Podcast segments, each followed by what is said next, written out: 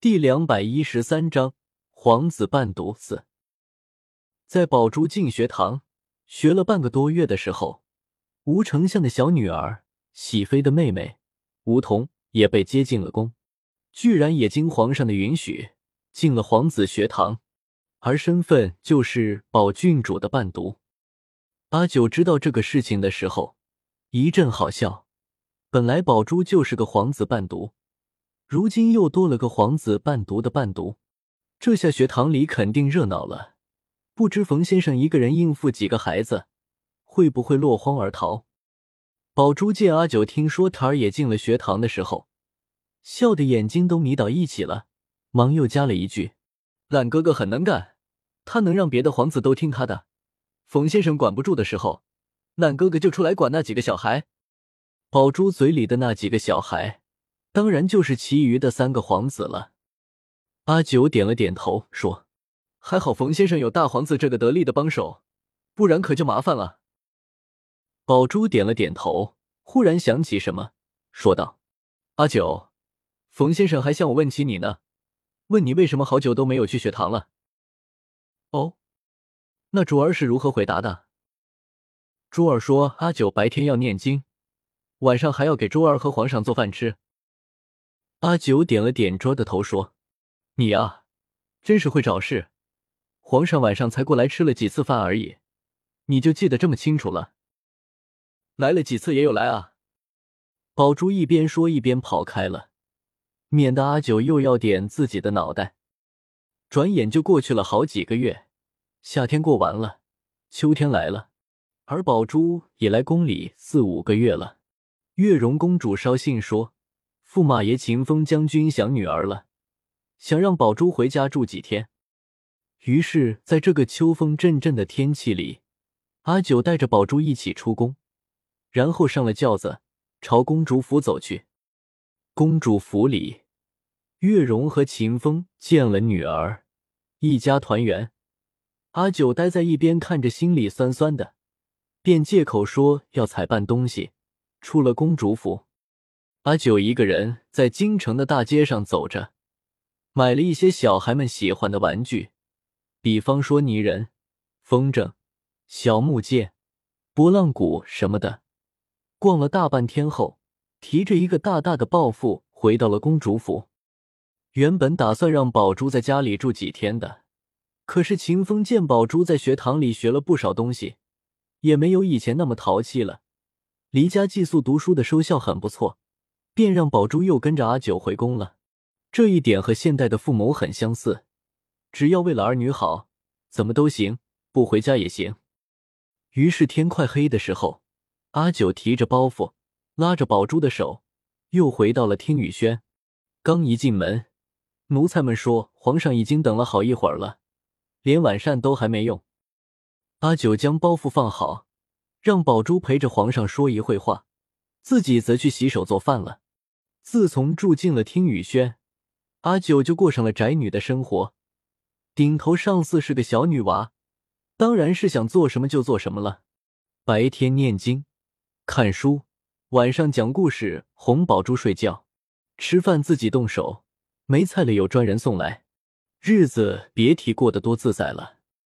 不一会儿，阿九就在小厨房里做了几道家常菜，端上来之后。皇帝陪着一起吃了晚饭，晚饭后，皇帝又留下来喝了一杯茶，然后才离开。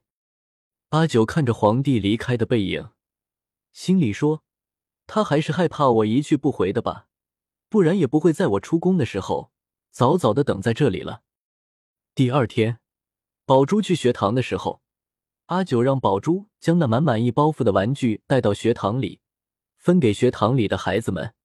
其实阿九的心思是想为大皇子和三皇子送一些玩具的，小孩子哪有不爱玩的？可是学堂里还有其他的孩子，干脆就拿过去一起分了。反正只要云懒和三皇子能收到自己的心意就好。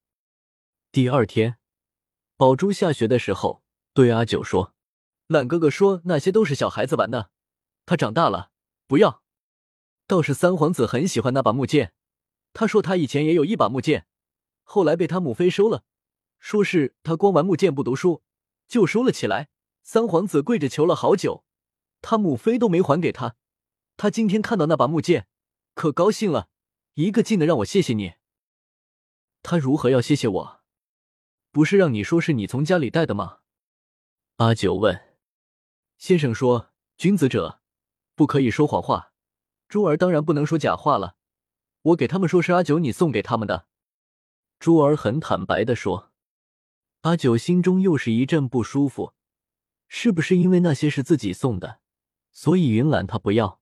这孩子还是不能原谅自己啊！宝珠接着说：“阿九，童儿听说我的那个布娃娃很好玩，说是也想要一个。阿九，你也给童儿做一个布娃娃好不好？”阿九笑着点点头说：“好的，阿九明天就给童儿也做一个和珠儿一模一样的布娃娃。”宝珠高兴的说：“那好，等你做好了，我就送到喜妃宫里去。童儿说了好几次让我去他那里玩呢。等你把布娃娃做好了，我就带着布娃娃去童儿那里玩。”阿九抱着宝珠的脸亲了一下，珠儿真懂事，阿九最喜欢珠儿了。这一举动，在现代最平常不过了。可是阿九的这些不经意的举动，给这些孩子们。带来的影响不只是一点点，孩子们的模仿能力很强。果然，珠儿也在阿九的脸上亲了一下，说：“珠儿也很喜欢阿九。”几天之后，宝珠下学之后，拿着阿九做的布娃娃，往喜妃的喜乐殿走去。刚好皇上也在喜乐殿里，喜妃的肚子已经大起来了。皇上每隔几日都会过来探视。晚膳的时候。喜妃留了宝珠一起吃。喜妃和婵儿都是大家出身，受过最正统的家教，就连吃饭也是吃的很优雅、很规矩。宝珠很不习惯，虽然心里不开心，可是阿九说不能当着别人的面发脾气，又看着皇上、舅舅都能很规矩的吃饭，不言不语的，于是忍耐，不就是坐直了身子。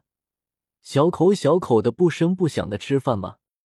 好不容易吃了一顿饭，碗碟撤去后，宝珠终于解放了，拉着台儿在一边玩布娃娃。而皇帝说还有事要处理，没有过多的停留，早早的走了。这时，喜妃才注意到台儿手里的布娃娃身上，大大的脑袋，圆圆的眼睛，长长的辫子，看着很可爱。便走到宝珠跟前问：“这个娃娃是谁做的？真好看。”